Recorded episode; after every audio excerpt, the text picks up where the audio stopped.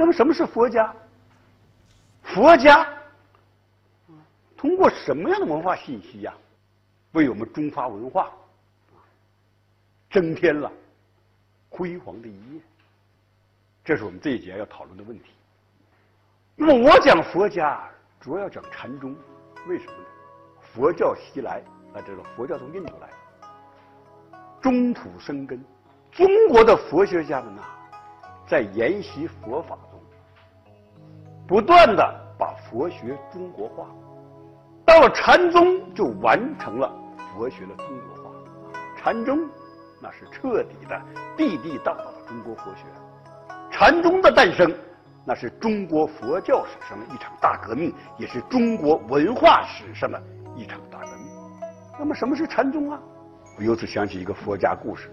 讲禅宗来历，灵山大会上，一次啊，佛祖正在主持灵山大会啊，开会啊，弘扬佛法，正在主持大会呢，佛祖突然拿出一朵花来，大家不解其意啊，怎么回事啊？怎么突然拿出朵花来呀？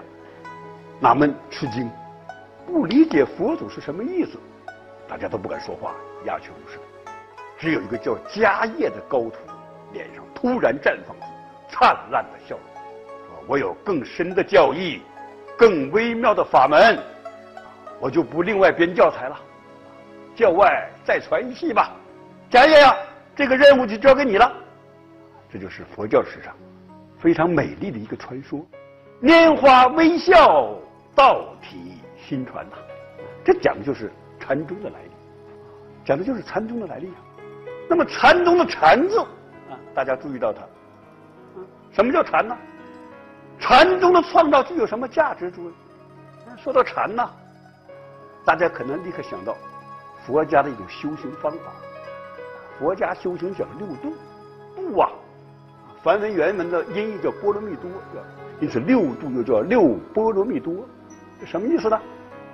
因为在佛家看来呀，人有迷有悟，世界分为此岸和彼岸。我给大家说过是吧？宗教两个世界，人生在此岸那是迷的世界，充满烦恼；到了彼岸了，那就是悟的世界，叫觉的世界，那没有烦恼。那么从此岸到彼岸，你得渡过去啊？怎么渡呢？有六种办法，六种途径啊，叫六度。哪六度？布施、持戒、忍辱、精进，其中禅定那是第五度，讲的是一种纯净的精神状态。所以禅呢是佛家六度之一，禅呢还是佛家宗派之一。中华大地上繁衍，到了唐朝，佛教获得最辉煌的发展。佛教在唐朝形成八大宗派，哪八大宗派？八个字可以概括。大家看 PPT：性、相、台、显、禅、净、律、密。啊，什么意思啊？性就是法性宗，也称三论宗，啊，我不能展开了，时间紧张，是吧？台呢就是呃相呢就是法相宗，也叫法相唯识宗，还叫唯识宗，还叫瑜伽宗，还叫慈恩宗，这种的名字最多。始祖是谁呀？大名鼎鼎的唐僧，唐玄奘。台是天台宗，贤是贤首宗，贤首宗还有个名称，大家更熟悉，叫华严宗。禅净律密，禅宗、净土宗、律宗和密宗，八大宗派都在唐朝形成。那么我们这里讲的禅宗啊，已经不仅仅是佛教的宗派之一了，也不仅仅是佛家的修行方法之一了。它讲的是一种人生境界，是一种文化智慧，是这样一个意思了。就连禅宗和尚自己啊，台湾的圣严法师很有名的，他也讲嘛，他说禅宗不是一种宗教。它就是一种生活态度，他也这样讲。我们这里讲禅，讲了一种人生境界。他讲到禅宗啊，啊，大家记住达摩祖师的十六个字。达摩呀，啊，禅宗第一祖。哪十六个字？大家看：教外别传，不立文字，直指人心，见性成佛。这十六个字很重要。教外别传，讲禅宗来历啊。佛祖说了，不编教材了，另外传一系是吧？不立文字讲禅宗教法，那 禅宗啊，反对用语言文字，反对你执迷于语言文字。直指人心，讲禅宗宗旨；见性成佛，讲禅宗目的。这个直指人心非常重要，没有直指人心，就没有见性成佛呀。说禅宗讲明心见性，这一下子就归本一心，和向外追逐。所以你看，禅宗的公案讲说：“大梅问马祖，什么是佛？”马祖怎么回答？你的心就是佛。禅宗讲西方就在目前，这什么意思啊？西方极乐世界就在你眼前，不用你十万八千里去取经啊，啊，千辛万苦就在你眼前。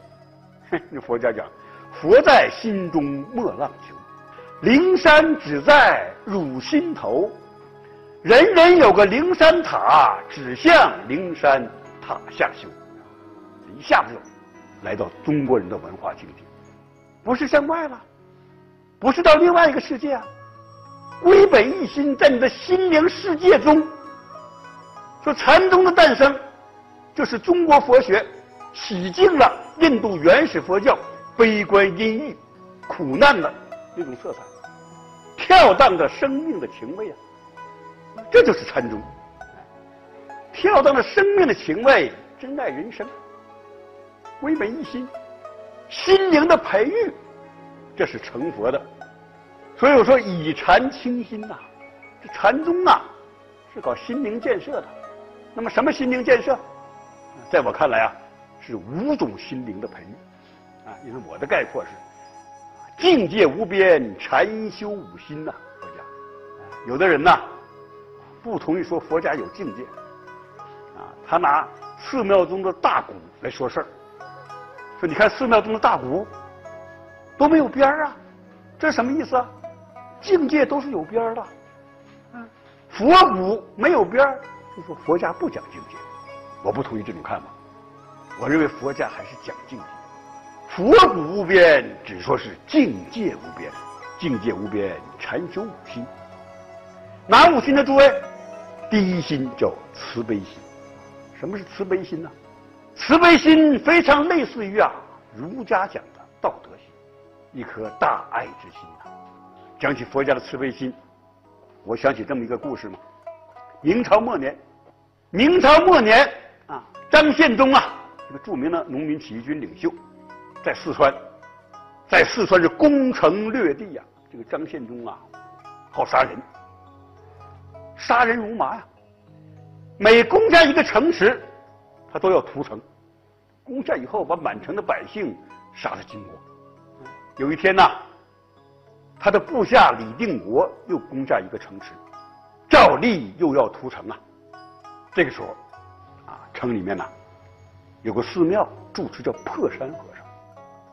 破山和尚挺身而出，来见这个李定国，说：“你不能再屠城了，你不能再滥杀无辜啊，很勇敢呐。”那李定国一怒之下把他先杀了不得呀？是不是？那李定国一看这个破山是个和尚嘛，哎，就想了个损招，说你不是和尚吗？好，让人拿来很多猪肉、牛肉、羊肉还有狗肉，你不是出家人吗？你把这些肉都吃了，我就不屠城。破山什么反应？大家知道佛家戒吃肉嘛，不能吃荤呐。当然，严格的讲，佛家的荤讲的葱姜蒜的叫荤，是吧？啊，但是呢，这个汉地的和尚啊，汉传佛教的和尚肉都不吃了，吃了肉就破戒了。破山和尚怎么办？破山和尚毫不犹豫的就把肉吃下去了，一边吃一边说：“我为万千生灵，何惜如来一戒？”破山和尚把肉吃了。哎，李定国，你比如道义有道，很守规矩，很守信用。好，那你吃了肉了，我就不屠城了。那么破山和尚他吃肉，表面上看是违反了佛家的戒律，但是呢，他这种行为从更根本的层面上体现了佛家精神，拯救众生啊，拯救众生。这种拯救众生就体现了佛家要培养的第一心，禅宗要培养第一心叫慈悲心。禅宗讲一个境界啊，落叶满空山，何处寻星机？什么星机啊？寻什么星机啊？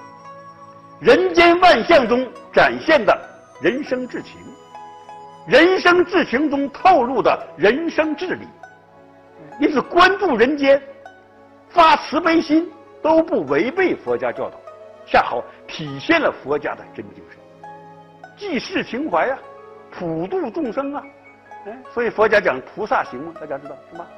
哎，发慈悲心做菩萨行，饶益有情啊，嗯，这个了不得，这体现了佛家的伟大精神。我不下地狱，谁下地狱？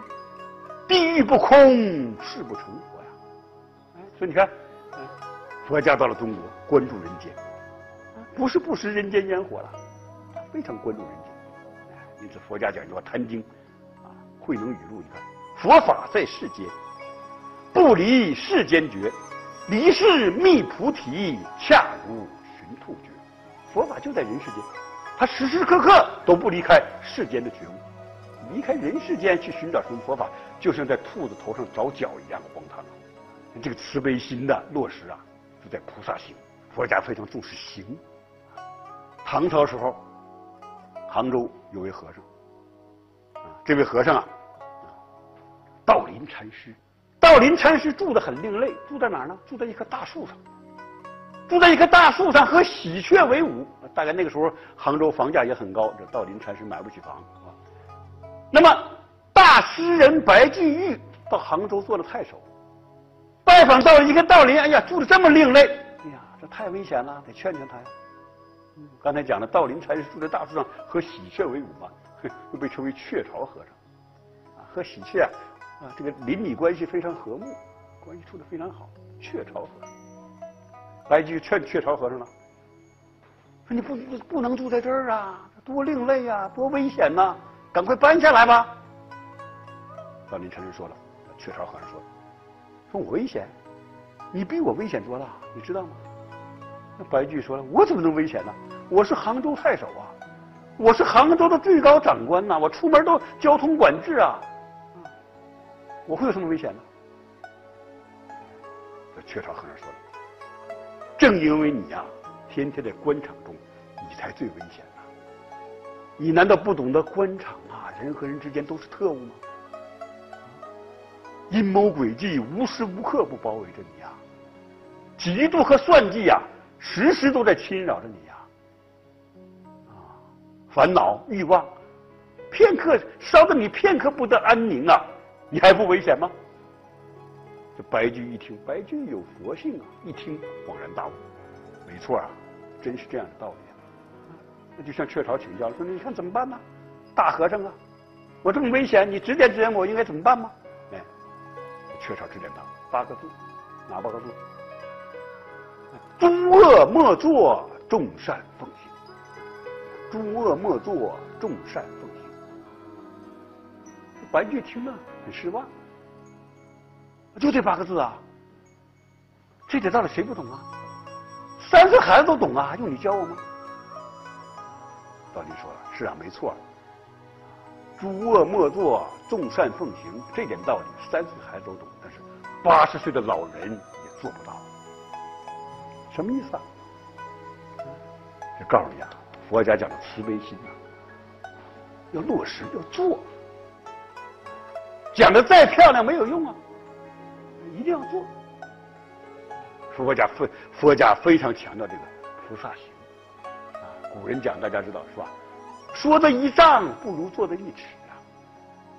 破山和尚他碰到了事件呢，那是啊战乱时期的非常事件，是吧？一般人碰不上啊。那么我们一般人在日常生活中，就在非常普通的、非常琐屑的行为中，你都可以发慈悲心啊，你都可以。做菩萨心，因此啊，佛家教人不是让你啊要做大英雄，叱咤风云，啊拯救众生，那才叫菩萨行，不是的。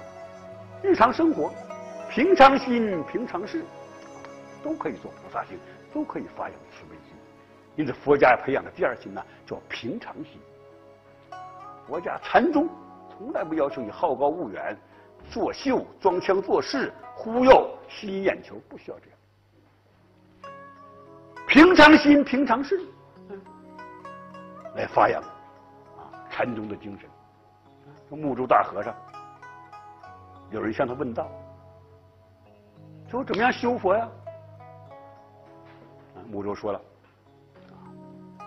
穿衣吃饭。”这和尚穿衣吃饭什么意思啊？我不懂啊，不懂啊，不懂你就穿衣吃饭去吧，不要炫心弄奇。佛家道理就在穿衣吃饭这样的平常事。你这禅宗普愿和尚说：“说平常心是道。”你看平常心是道，一句话就回到了中国传统。啊我们中国传统讲啊，道在人伦日用啊，体用一元，体用不二嘛。他不好高骛远的追求另外一个玄远的道。所以禅宗讲最有名一句话，大家知道叫“丹水砍柴，无非妙道”。还有比丹水砍柴再平常的事吗？没有了吧？就在丹水砍柴中，就体现着佛家的妙道。值得我们琢磨呀，我记得过去这个，嗯，咱们嗯，一个在家里种菜种地的农民参军了，到部队了，到了部队了，什么兵种啊？炊事兵。炊事兵干嘛呢？也是种菜养猪啊，做饭嘛，是吧？种菜养猪做饭是吧？在家里也干这些事儿啊。哎，这个人很懊恼。你说我到了部队了，威威风风拿起枪来打仗，多有意思啊！又是养猪种菜，很懊丧。哎，这个时候你看呢，政治委员呢就来开导他了，说没错，你在家里是养猪种菜，在这儿呢也是养猪种菜，但是你参加了革命队伍了，参加了革命队伍了，这个养猪种菜的意义和价值就不一样了。